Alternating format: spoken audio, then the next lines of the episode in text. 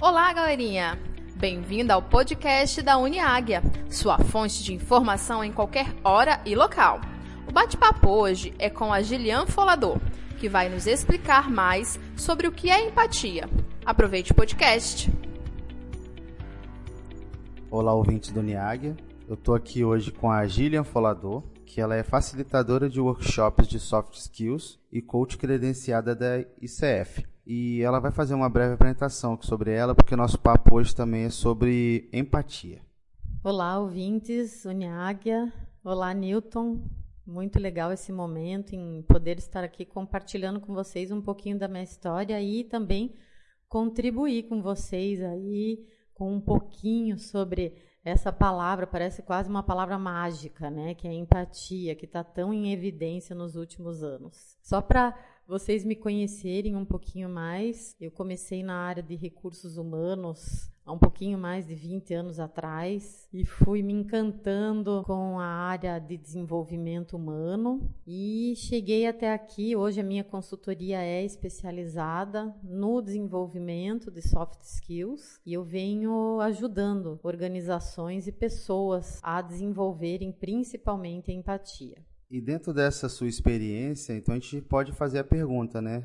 que todo mundo fala muito sobre essa palavra, mas diante de uma especialista, né, o que é empatia?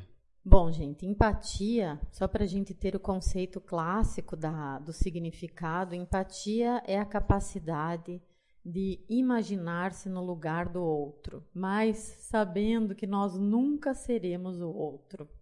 Eu costumo falar que nós não teremos nem a cabeça e muito menos o coração das outras pessoas.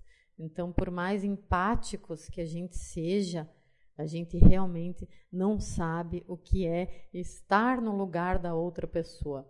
Curioso, além de saber o conceito, é que existem vários tipos de empatia. Tem pessoas que têm uma empatia que a gente chama que é empatia mais física, inclusive de, de sentir fisicamente sintomas que o outro sente, empatia emocional, sabe? Eu não sei se vocês se identificam ou até se você é uma dessas pessoas que realmente sentem aquilo que o outro sente assim num grau de uma sensibilidade enorme. E aí são pessoas que geralmente sofrem são iguais a, a uma esponjinha, sabe, gente? Aquela pessoa que é uma esponja. Inclusive, se você que está me ouvindo agora é uma dessas pessoas, eu quero te falar que existem estratégias para lidar com esses vampiros de energia. E dentro desses tipos de empatia né, que você comentou, é, como a gente aplica essa empatia no dia a dia, seja pessoal, seja no dia a dia profissional, mas como a gente aplica esses tipos de empatia? Eu costumo dizer que empatia deveria ser uma disciplina para a vida, sabe? Porque ela tem um impacto forte. Inclusive, infelizmente, a gente tem dados da Unesco que determinou que a gente tem uma baixa da empatia hoje em dia devido a tantas coisas ruins que tem no nosso entorno. Então, a gente fica mais sensível, fica mais até desafiador a gente desenvolver empatia. Quando eu falo que deveria ser uma disciplina para a nossa vida, isso envolve o quê? Envolve a gente sair um pouquinho, sabe, gente, do nosso lugar comum. Sabe aquela história da gente ficar só com aquelas pessoas do nosso único, do mesmo setor? Ah, eu só ando com a galera do administrativo. Ou eu só ando com a galera da fábrica. E a gente não se mistura. E às vezes não precisa ir tão longe, né? Eu acho que se você puxar um pouquinho na tua memória, pode ser que entre setores aí, no setor do lado da tua sala, pode ser que aconteça um conflito. Então, minha sugestão é, primeiro, aprender empatia no dia a dia. Tentar conhecer pessoas diferentes. E isso é uma das possibilidades para a gente desenvolver empatia, segundo até o, o Roman Krasnerick, não liguem o nome esquisito, mas é um cara que foi o que criou o Museu da Empatia e autor do livro Poder da Empatia, ele dá algumas dicas e uma delas é que a gente realmente precisa conversar com estranhos, para a gente começar a olhar o outro, para a gente começar a treinar o não julgamento. Olha só, gente, eu sei que eu estou dificultando, né? Mas esse é o caminho, não tem jeito, já que somos todos julgadores, né? Então a gente precisa aprender para ontem, urgente, a fazer um julgamento produtivo, que eu falo, que é julgar considerando fatos e não somente a nossa opinião, porque a nossa verdade, a de todos nós aqui, ela é muito limitada. Aliás, a verdade absoluta ela não existe. Então, eu realmente acredito que o dia que a gente parar de ficar nessa nessa forma de eu sei tudo e você não sabe nada, a hora que a gente conseguir acabar com isso, a gente vai ter realmente uma possibilidade de praticar empatia no nosso dia a dia. E depois que a gente aprender né, a empatia, vamos conhecer pessoas e aplicar, isso deve com certeza ter uma série de benefícios. Né? Quais seriam um dos benefícios dessa empatia? Além de conhecer pessoas, viajar também é algo assim que expande a nossa mente, aprender a não julgar e ainda é, praticar a escuta empática, né, que é essa escuta de presença, né, de olhar para o outro e realmente mostrar. Eu estou aqui com você agora. Ah, existem milhares de estudos e pesquisas comprovando os benefícios da empatia. A empatia ela tem uma relação direta com a forma que a gente se comunica. Ela tem uma relação direta com a nossa motivação para o engajamento em projetos de trabalho. Então, se a gente é, cria espaços, cria conversas empáticas, existe uma grande chance da gente se conectar de forma verdadeira. E isso alavanca uma outra palavrinha mágica que se chama confiança.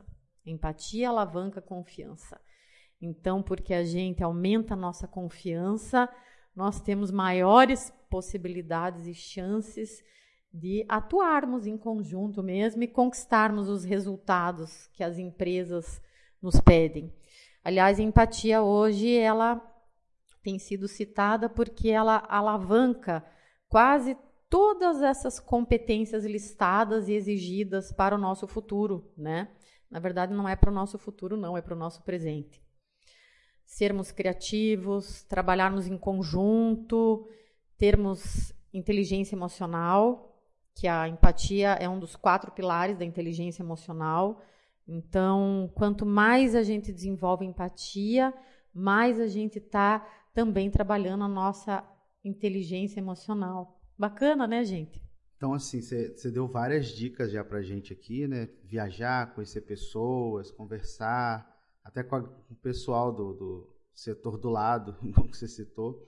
É, então eu não vou nem perguntar dicas, mas vou pedir assim, que você faça uma consideração final para gente sobre a empatia, tanto os, os, modos diferentes que ela existe, como as formas que a gente pode trabalhar ela. O que eu quero deixar como consideração final é o seguinte: primeiro ponto, não é à toa, gente, que o Dalai Lama ele determinou num, no que é chamado hoje num documento de aprendizagem social e emocional, que está sendo inserido desde a nossa primeira infância agora, está sendo sugerido para inserirmos desde a primeira infância. Empatia, então, já está virando uma disciplina no mundo. Temos pessoas no mundo olhando para isso. E isso é muito bacana, porque a empatia ela vai gerar um cuidado, uma segurança maior entre nós, uma proteção entre nós seres humanos. A minha consideração, agora final de verdade, né?